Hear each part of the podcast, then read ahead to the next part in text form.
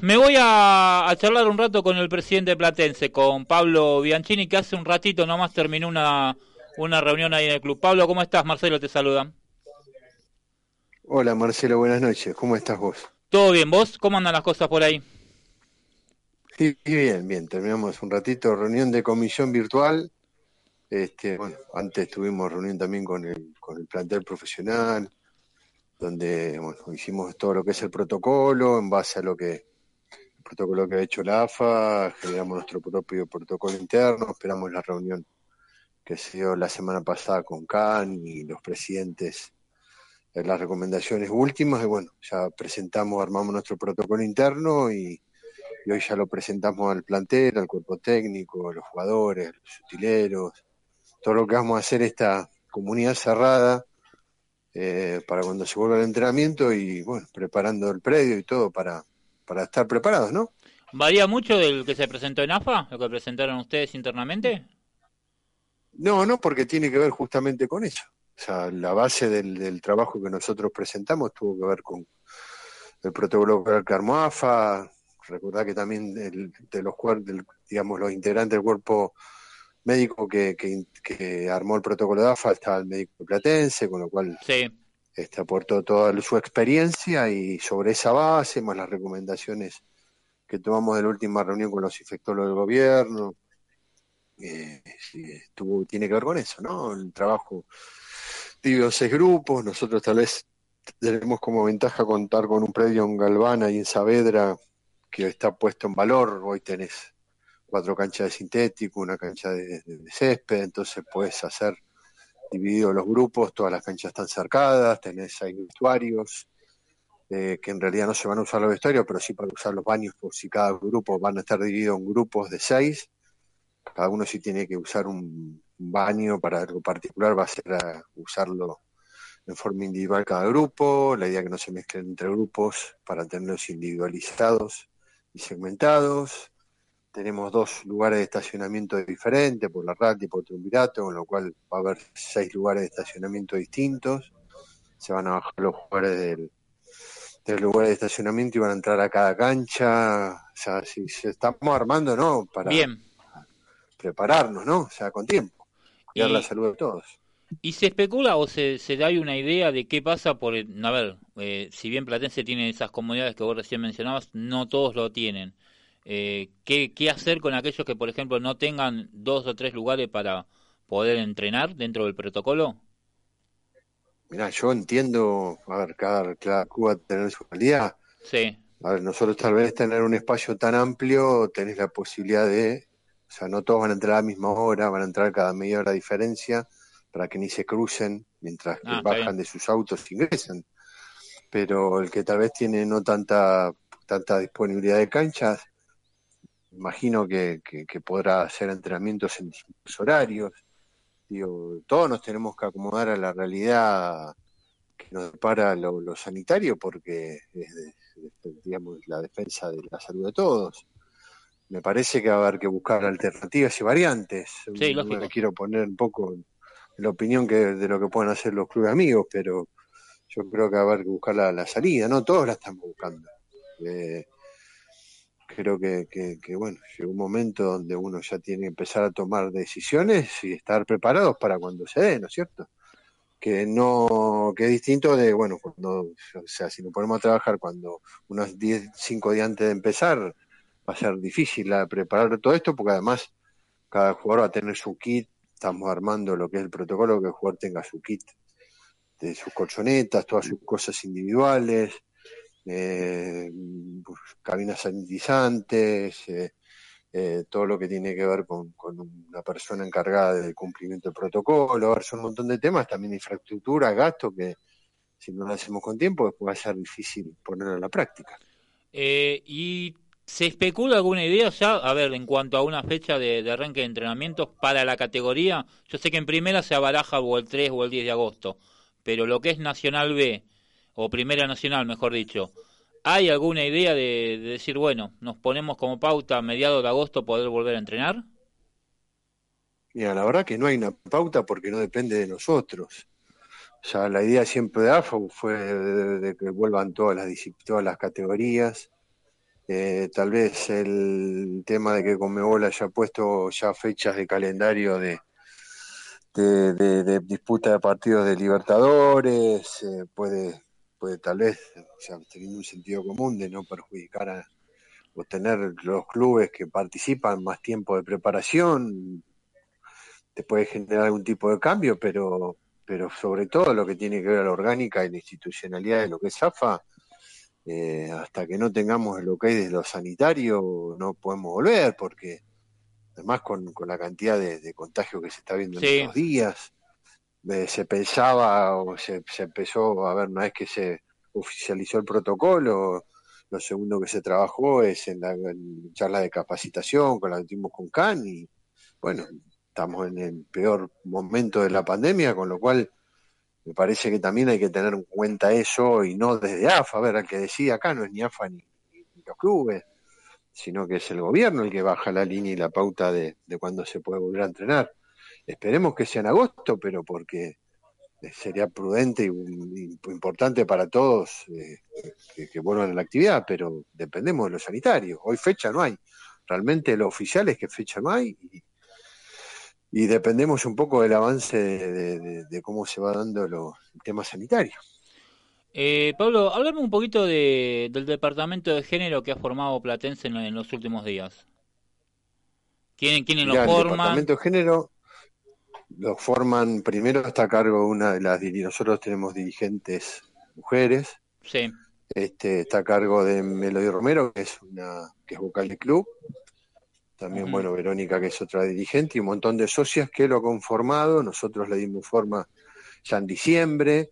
Eh, eh, se presentó primero el protocolo en los primeros días de, marzo, pero bueno, todo esto de lo que tuvo con la pandemia lo hizo más visibilizar ahora. Eh, para nosotros como gestión, esta es una segunda gestión eh, y una continuidad de la primera, con, digamos, además una gestión de unidad. Eh, no solo se ha generado el Departamento de Género, se generó el Departamento de la Juventud, el Departamento de Derechos Humanos.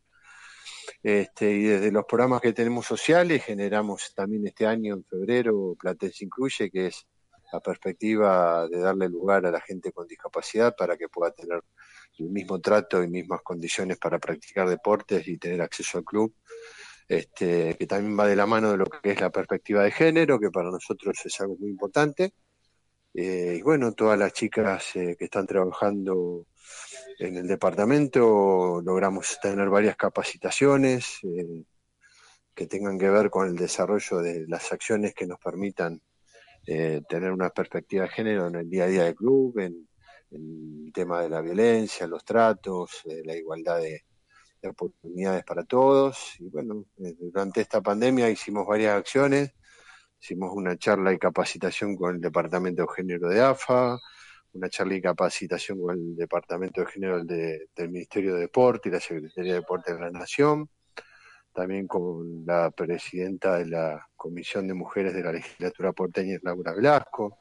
Estamos desarrollando un montón de acciones en ese sentido y para nosotros la perspectiva de género y todo el avance que ha generado este, en el tema es importante incluirlo en el temario y es parte del día a día del club.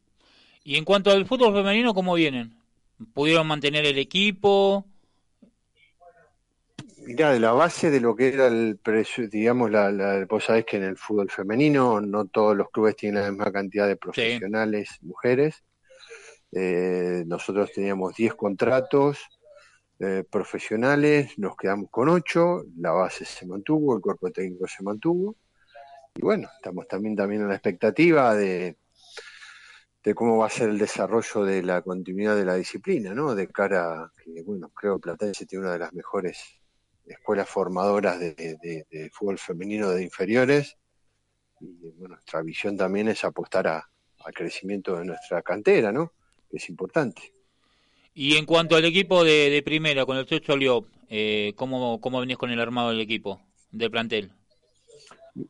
Mira, la verdad que la, la visión que tuvimos nosotros cuando terminó todo, digamos, el tema del campeonato y fundamentalmente la visión de lo que viene, apostamos a la continuidad, al respeto del trabajo de los, de los chicos que vienen en el club. Vos pensás que nosotros tenemos jugadores que hace más de tres años que están con nosotros.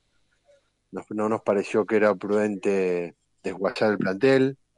Eh, este es un torneo que todavía no terminó, así como apostamos a ellos cuando ideamos el torneo, y de hecho no creo que no nos equivocamos, porque en diciembre terminamos primero, tuvimos una muy mala racha de arranque y por eso bajamos un montón de posiciones, pero bueno, era mantener el plantel, la base creo que es fundamental de cara a lo que viene, estar armados y sostener no solo el trabajo de todos, sino también apostar a la confianza de que hemos depositado renovarla y sobre eso laburamos y bueno, mantuvimos casi el 85 más, casi un 90% del plantel que inició la temporada de junio del 2019, así que tenemos una base bien armada y los chicos han hecho un esfuerzo muy grande en quedarse y creo que tienen demostrado mucha pertenencia y sentido de compromiso con el club y a eso apostamos, que era mantener la base y creo que lo pudimos lograr.